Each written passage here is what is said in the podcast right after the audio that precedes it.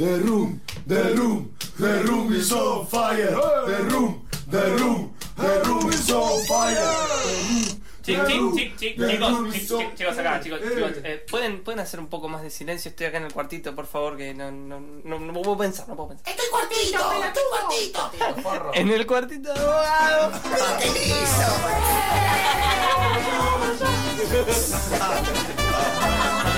Chao.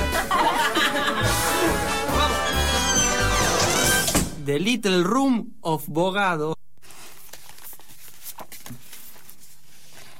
Mis amigos más queridos viven en pocos metros cuadrados, pagan un alquiler y duermen junto a libros hechos por sus propias manos. Si trabajaran en el cementerio, por citar un trabajo que podrían hacer, no se ocuparían de lustrar llaves o de soplar la tierra que juntan las flores.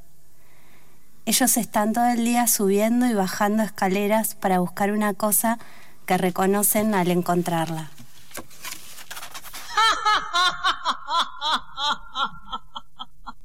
¿Por qué ríes así? Si no tienes razón para amargar mi corazón. Tú sabes que te quiero. 1306 en la ciudad de Buenos Aires, donde las cosas a veces pasan y a veces se detienen y nosotros hacemos un mix de detenernos y seguir, que es precisamente este momento, el cuartito de abogado, el segmento que tenemos dedicado a la poesía, a la literatura en general y en donde nos visitan en esta oportunidad dos personas que quiero muchísimo, dos grandes escritores, Gabriela Luzzi, siempre digo Luzzi, no sé Me si encanta. te, gusta que marque Me la... encanta al mediodía una Sí. pizza. Una pizza, claro. Gabriela Luzzi y Ariel Bermani, ¿cómo andan chicos? ¿Bien? Bien, gracias. Bueno, lindo. gracias Fer por la invitación. No, gracias a ustedes por venir acá y aparte por el hecho de que mañana van a estar leyendo en este mismo espacio. Ya nos quedamos acá Eh, sí, directamente. yo a veces pienso que tendría Yo que me traje acá. una bolsa. ¿Estamos ahí? ¿Se los ve? Sí, ahí se los ve, estamos transmitiendo desde mi cuenta de Instagram porque soy muy narcisista. Me traje un colchón. Ah, ¿Está bien? gracias. Sí, Y sí, una sí. frazada. Por las dudas. Igual Igual ya me quedo, porque me da fiaca ir, venir. Acá el sillón que estaba ahí lo tiraron a cualquier lado. Solía ser el sillón de las siestas. Ah, qué mal. Pobre Dai cuando tiene que dormir una siesta se duerme en el sillón medio acá de médico que hay al costado, pero bueno. Eh, bueno, los invité entre otras cosas porque sacaron un libro hermoso por Club Gem que eh, tiene como esta especie de cuestión de ser un libro doble. Tenemos que hablarlo de Ariel y Medidas de Urgencia de Gaby que está como esta especie de tapa flip, ¿no? O sea, das vuelta y está un libro y del otro lado está el otro. Eh, Oscar Kuman me preguntaba, eh, no entiendo cómo es el libro que sacaron. Son dos libros, es un... Yo no, no, es como el mismo libro, pero al mismo tiempo son dos libros. Como ocupan los dos, están conviviendo, están los dos en el mismo departamento. ¿Cómo fue eh, que se acercaron la gente del Club Gema ofrecerles el proyecto y cómo ustedes lo resolvieron, ¿no? Porque por ella tenían algo medio escrito. Y nos estuvieron persiguiendo durante 10 años. ¿10 años? Y nos mandaron sicarios también en un momento. Ah, qué terrible. Y nosotros nos negábamos, pero llegó un momento en que nos dio miedo. Claro, claro, Por eso produjo temor. Tuvimos que aceptar. Ah, porque Celeste es bravísima. Celeste, un saludo a Celeste Diegues que está seguramente escuchando esto buenamente. Eh, pero posta, 10 años estuvieron con el proyecto. Mentira. Ah, pensé que sí. Hablemos en serio. Tenemos que hablarlo. Tenemos que hablarlo. No, yo estaba en contacto con ella Sí. eh, para, para hacer un libro, digamos. Yo le escribí en realidad. Le dije, che, tenés ganas que te mande un libro. Me dijo, bueno, dale, mandame. Se lo mandé y lo leyó y me dijo que me parecía que, bueno, que se podía llegar a publicar, que no estaba tan horrible como ella pensaba. Claro, claro. Y entonces dijimos, ¿y a quién le decimos para que te acompañe? Y bueno, Y vos dijiste. Y... Gaby. Gaby, Gaby. claro. Y ella me dijo, bueno, convencela a Gaby. ¿Cómo hacemos para convencerla a Gaby? Y estuve tratando de convencerla a Gaby. Ah, bueno. Porque al principio decía, no, ¿cómo voy a...? Yo no quiero publicar más, decía Gaby. Siempre ella dice que no quiere publicar más. ¿Posta, Gaby, decís eso? Sí. ¿Por qué? Y no sé, porque siempre me parece que falta un montón, pero bueno, también hay que asumir. Pero falta un montón que Ciertas lo que la percepción que vos tenés de lo que escribís. Sí, sí. ¿Posta? A full, sí, sí. Mirá. Yo pensé que por ahí decías que parte. querías, eh, no sé, elaborar más la parte de editora y no tanto la parte de, de- de poeta y, y nada, está bien es lícito decir, bueno, me tomo un tiempito o escribo más para mis adentros sin pensar en publicar. Claro, es que en parte siempre como que escribo para mis adentros, entonces después publicar es como, no, pero igual estoy re feliz, me Sí, gustó hacerlo. No, eh, el libro está bárbaro y, y está buenísimo porque yo sentí, eh, obviamente eh, tengo mucho más visitado el de Ariel que el tuyo, pero sentí que, que no, no había, no tenía nada que ver un libro con el otro. Y está buenísimo, porque uno siempre es como que hay que forzar que, que estén en diálogo o algo Claro, por el estilo. claro. Y yo sentí que no, era buenísimo, porque eran Claro. dos libros en uno, ¿entendés? Sí, sí, Ay, sí. la conexión es sutil. Claro, sí, pero... Eh, eh, está claro, dando claro. vueltas porque de hecho muchos de los poemas los escribimos juntos. Claro. Eh, y además con la, siempre con la mirada del otro, yo con la mirada de ella, ella con mi mirada. Eh, yo muchas veces estoy escribiendo un poema y estoy pensando, bueno, ¿qué me va a decir Gaby acerca de este poema, digamos? ¿Qué me va a pedir que saque? ¿Qué le va a parecer que está bien? Y entonces, eh, eh, digamos, los, los estilos son distintos porque tenemos miradas distintas. Claro. A mí me encantaría poder tener la mirada de Gaby, pero no, no me sale, tengo la mía. Uno llega, hay un momento que uno descubre que mira como mira desde la literatura y tiene que tratar de, de hacer algo con eso, Claro. profundizar eso, ¿no? Son miradas distintas. La mirada de Gaby es como más espontánea, como más mágica incluso. La mía es un poco más melancólica, si querés.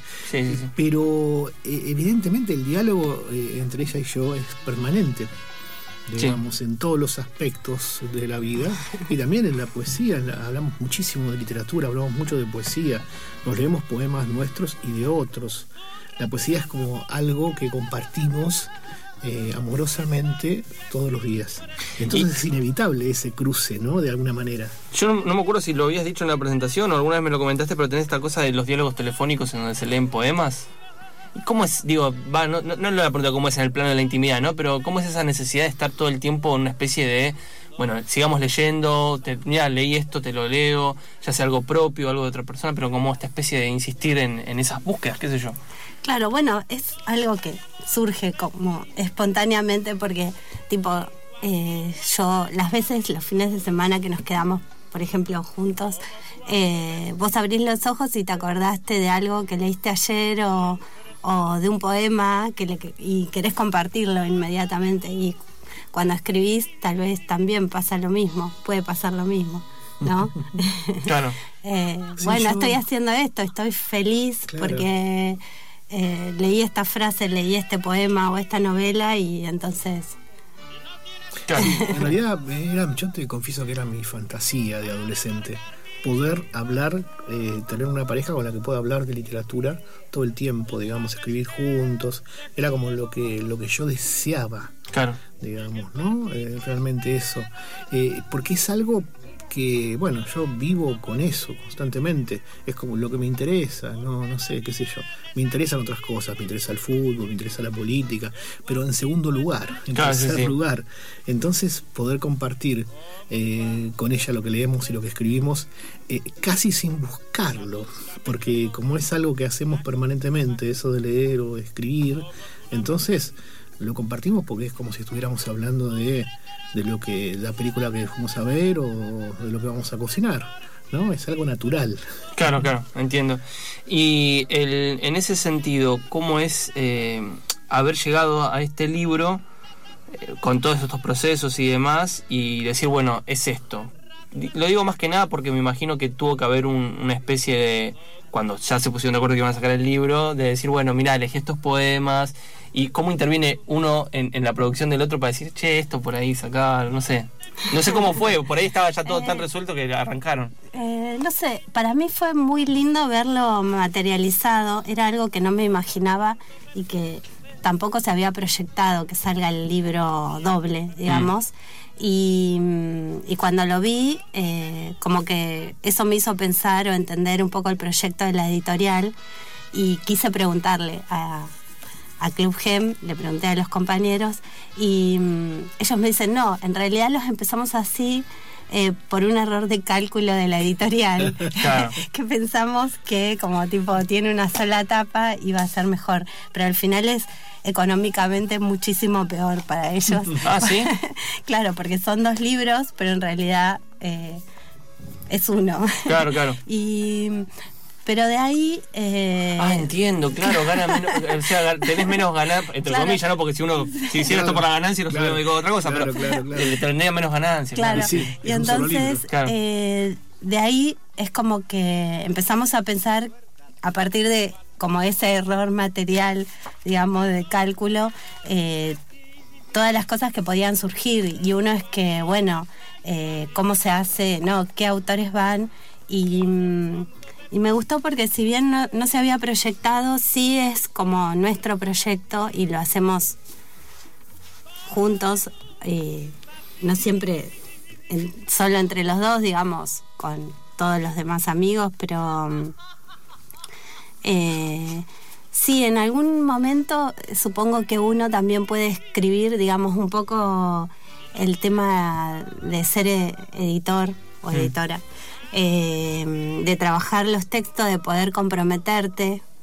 eh, y para eso eh, a mí me parece que la poesía es, mm, es difícil a veces de, de meterte en el proyecto de otro, que tenés que conocer su arte poética de alguna manera para poder decir, ¿y esto cómo lo pensaste? o qué sé yo.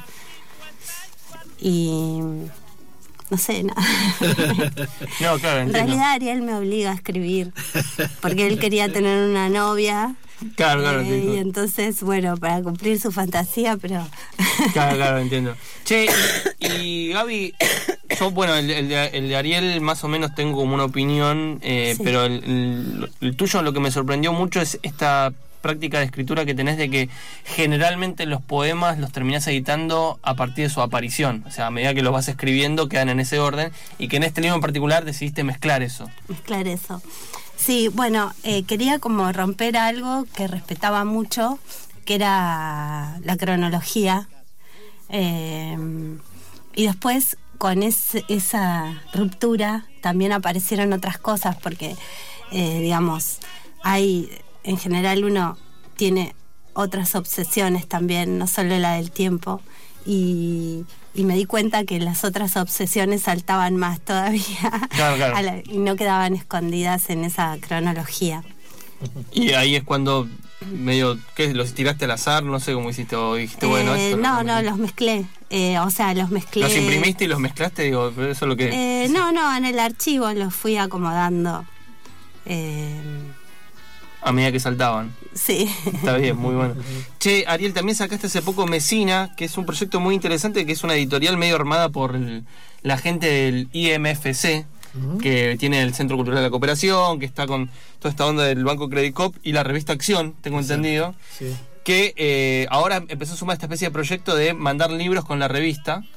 Eh, no sé si... no, no es que los mandan con la revista, sino que vos te podés suscribir a la revista Sí. y suscribir además a, a Ah, los esto, libros claro. o eh, suscribir a los libros en la revista. Sí. Digamos, vos tenés opciones, podés elegir. Ellos tienen 3.000 suscriptores eh, para los libros. O sea que este libro parte con una base de 3.000 hipotéticos Claro. lectores. No sabemos qué pasa si el libro llega y lo ponen en una biblioteca o lo leen. Claro. O eso estaría bueno en algún momento saber que- que- ¿Qué tipo de lectura hay? pasa con los libros, claro. Es un laburo que ellos eh, en algún momento van a empezar a hacer más activamente. Y además hay otros mil que van a las librerías. claro, ok. Pero ya con ese proyecto de, de 3.000 Es un posibles lectores, me encanta, digamos. Sí. Es como increíble, ¿no? Sí, aparte, digo, cualquier eh, editorial ahora está sacando, no sé, mil ejemplares, dos mil, y que ya partas de una base de que mínimo tenés que sacar cuatro mil, Sí. si no sí, cinco sí, mil. ¿no? Porque alguno de, de- de backup tenés que tener. Bueno, Claro. y lo que sacaste es un libro que se llama Mesina. Yo la verdad no sabía por dónde iba a ir. Al principio mi impresión fue, claramente está hablando de fútbol por la tapa, que hay una referencia al, ícono del Mundial 78, pero dije, no me digas que Ariel escribió algo medio de Messi, con un Messi que inventó en el coso.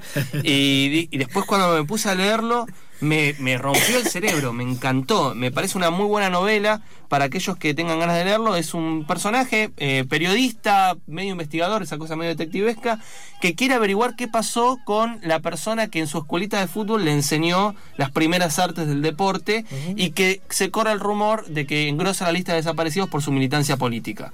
Eh, algo que, o sea, la novela que al toque me puse a comprar las dos veces junio y después me sorprendió que justo la contraté para de Martín. Martín, claro. Claro, me parece buenísimo esa, esa especie de eh, entramado que hay entre fútbol y, y dictadura que literariamente no tiene muchos trabajos. Sí, en términos de investigación, pero literariamente creo que es, es la novela de Martín y esta.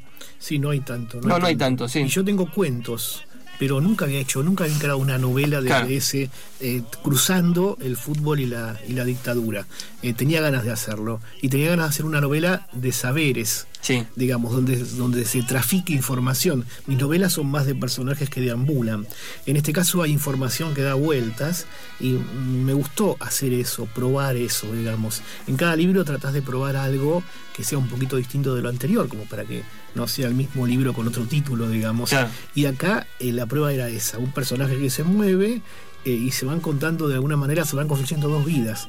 La vida de él, eh, con este narrador en tercera que va, que va contando las cosas que va haciendo Andy, que es el protagonista, y a su vez va sumando los diarios de Andy en la época que tenía 10 años y jugaba al fútbol, y la vida que él va construyendo, que es la vida del otro, la vida de Mesina. Claro. Esa investigación que va haciendo acerca de eh, en este Mesina militante que era que ahora a él de adulto lo desconcierta pensar que ese tipo osco que él conocía eh, un violento incluso, en realidad era un militante político. Él no sabía, recién eh, se enteró después de eso, de que eh, era un desaparecido. Entonces, bueno, eh, ir construyendo esas dos vidas, la vida de un tipo en la actualidad y la, la vida de un tipo de una edad parecida, Claro.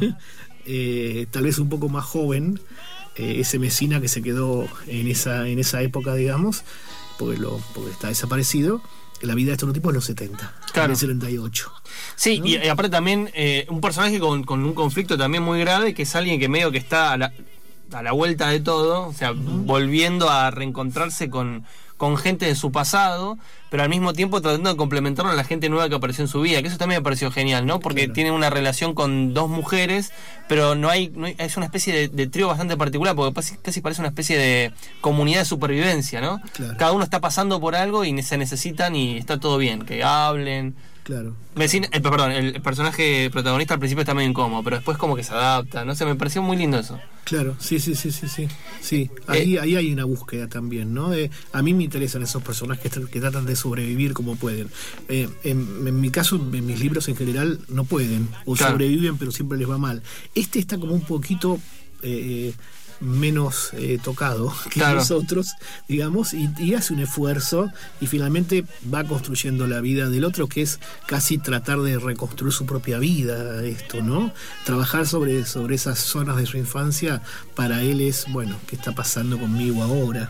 Sí. A ver qué puedo hacer ahora conmigo. Que, que todo eso en realidad me quedó a medio a medio pensar, ¿no? Tenía que hablarlo eso. ¿Y qué están escribiendo ahora? Si se puede saber. Porque sé, sé que siempre están escribiendo, pero bueno. Bueno, no sé, Gaby, ahora si... si... Sí, sí, sí. ¿Estás sí. escribiendo o ya Estoy escribiendo, Ah, sí, listo, sí, listo, sí. Lo que está escribiendo Gaby es maravilloso. A ver. Eh, Sí. Bueno, estoy haciendo algo en prosa.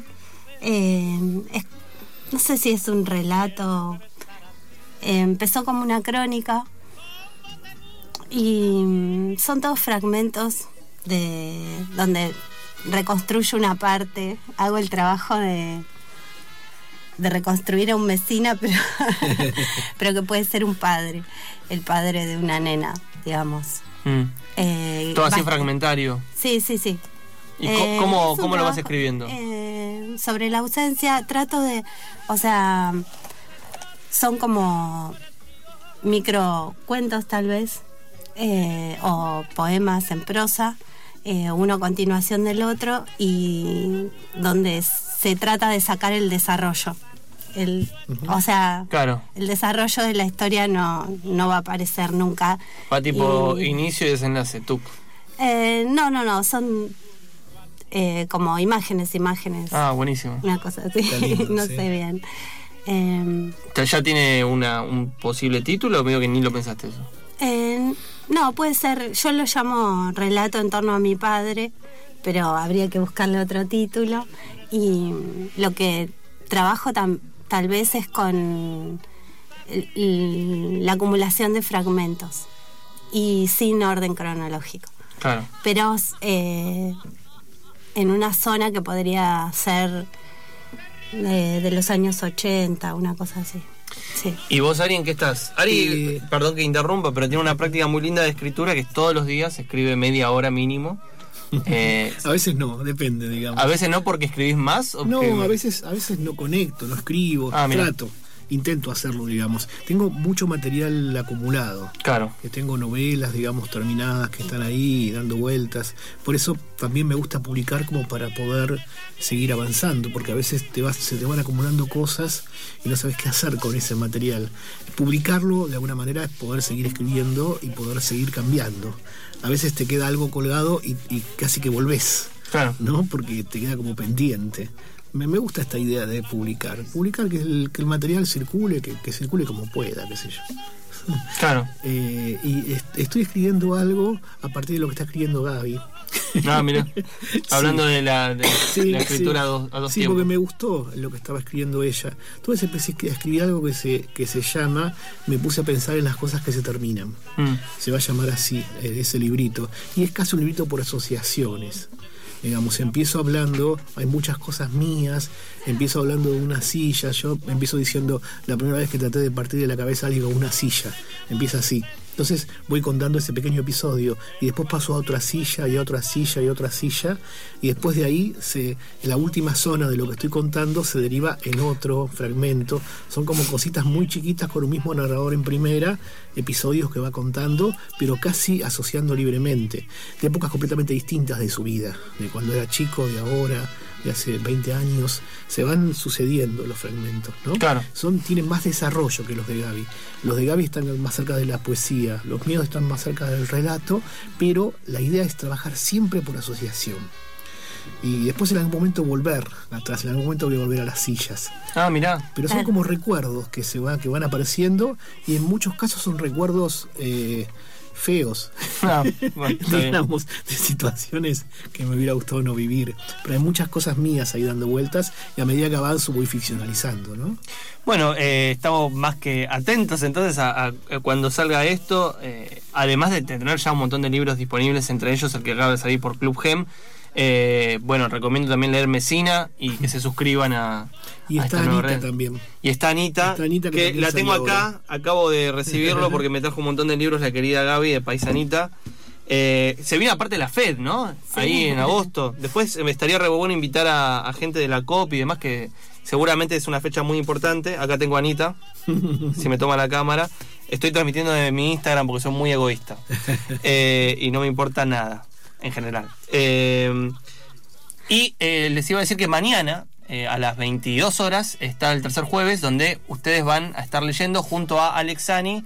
eh, va a tocar Rodrigo Ruiz Díaz, eh, va a estar eh, ese infame dúo El Bogado Kuman y también eh, va a haber cerveza en general Ah, y cosas así.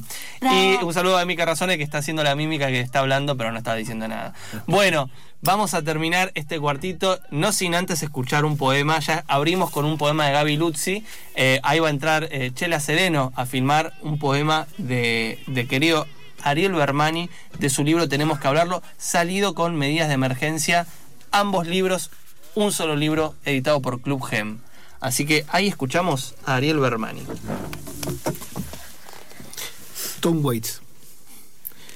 Cuando recién empezamos a salir, aparecí por su casa con un DVD y le dije que le iba a pasar unas canciones. Fueron varias, todas de Tom Waits, más de 150 distribuidas en 17 discos.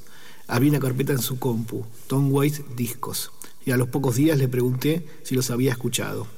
Me dijo que solo escuchó el primero, que le gustó tanto que no pudo pasar el segundo.